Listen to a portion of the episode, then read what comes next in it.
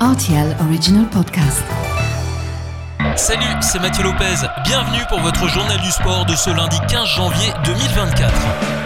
On commence par du tennis avec l'Open d'Australie. Djokovic s'est fait quelques frayeurs après avoir battu dans la douleur son compatriote de 18 ans seulement, le croate Prismic. Notez que deux Français se sont qualifiés dimanche pour le deuxième tour. Diane Paris a battu la tête de série numéro 30 Wang.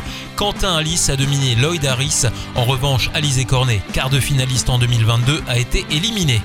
Handball, le Luxembourg bat la Lettonie disputera ainsi la phase de groupe des qualifications pour le championnat d'Europe.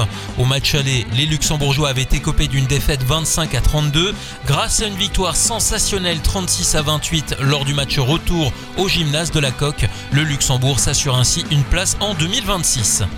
En karaté, Jenny Warling remporte la médaille d'argent à Athènes. La jeune judoka luxembourgeoise disputait ce week-end le tournoi K1 Serie A, le deuxième plus grand tournoi de l'Association internationale de karaté. Elle solde sa compétition en finale sur une défaite 3 0 contre Maria Stoli.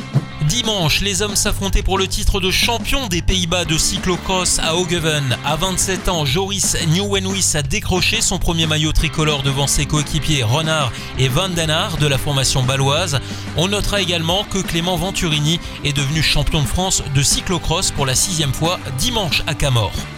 Dans le Dakar, Sébastien Loeb remporte la septième étape, c'est sa troisième victoire d'étape en 2024. Il reprend plus de 10 minutes au leader Carlos Sainz, lui permettant d'être désormais deuxième au classement.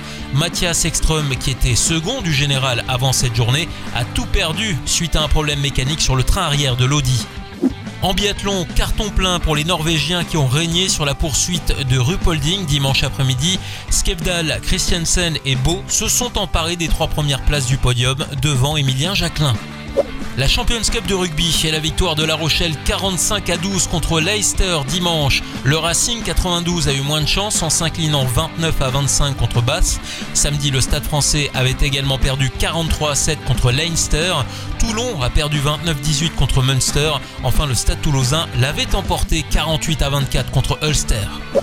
De l'audace pour finir, il en faut. Sacré champion d'Europe de patinage artistique ce week-end, le français Adam Siaimfa a réalisé un salto arrière lors du programme libre, une figure parfaitement interdite en compétition qui lui a fait perdre des points.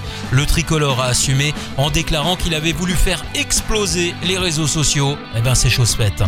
Voilà pour l'actu sportif du week-end. À lundi prochain pour votre journée du sport.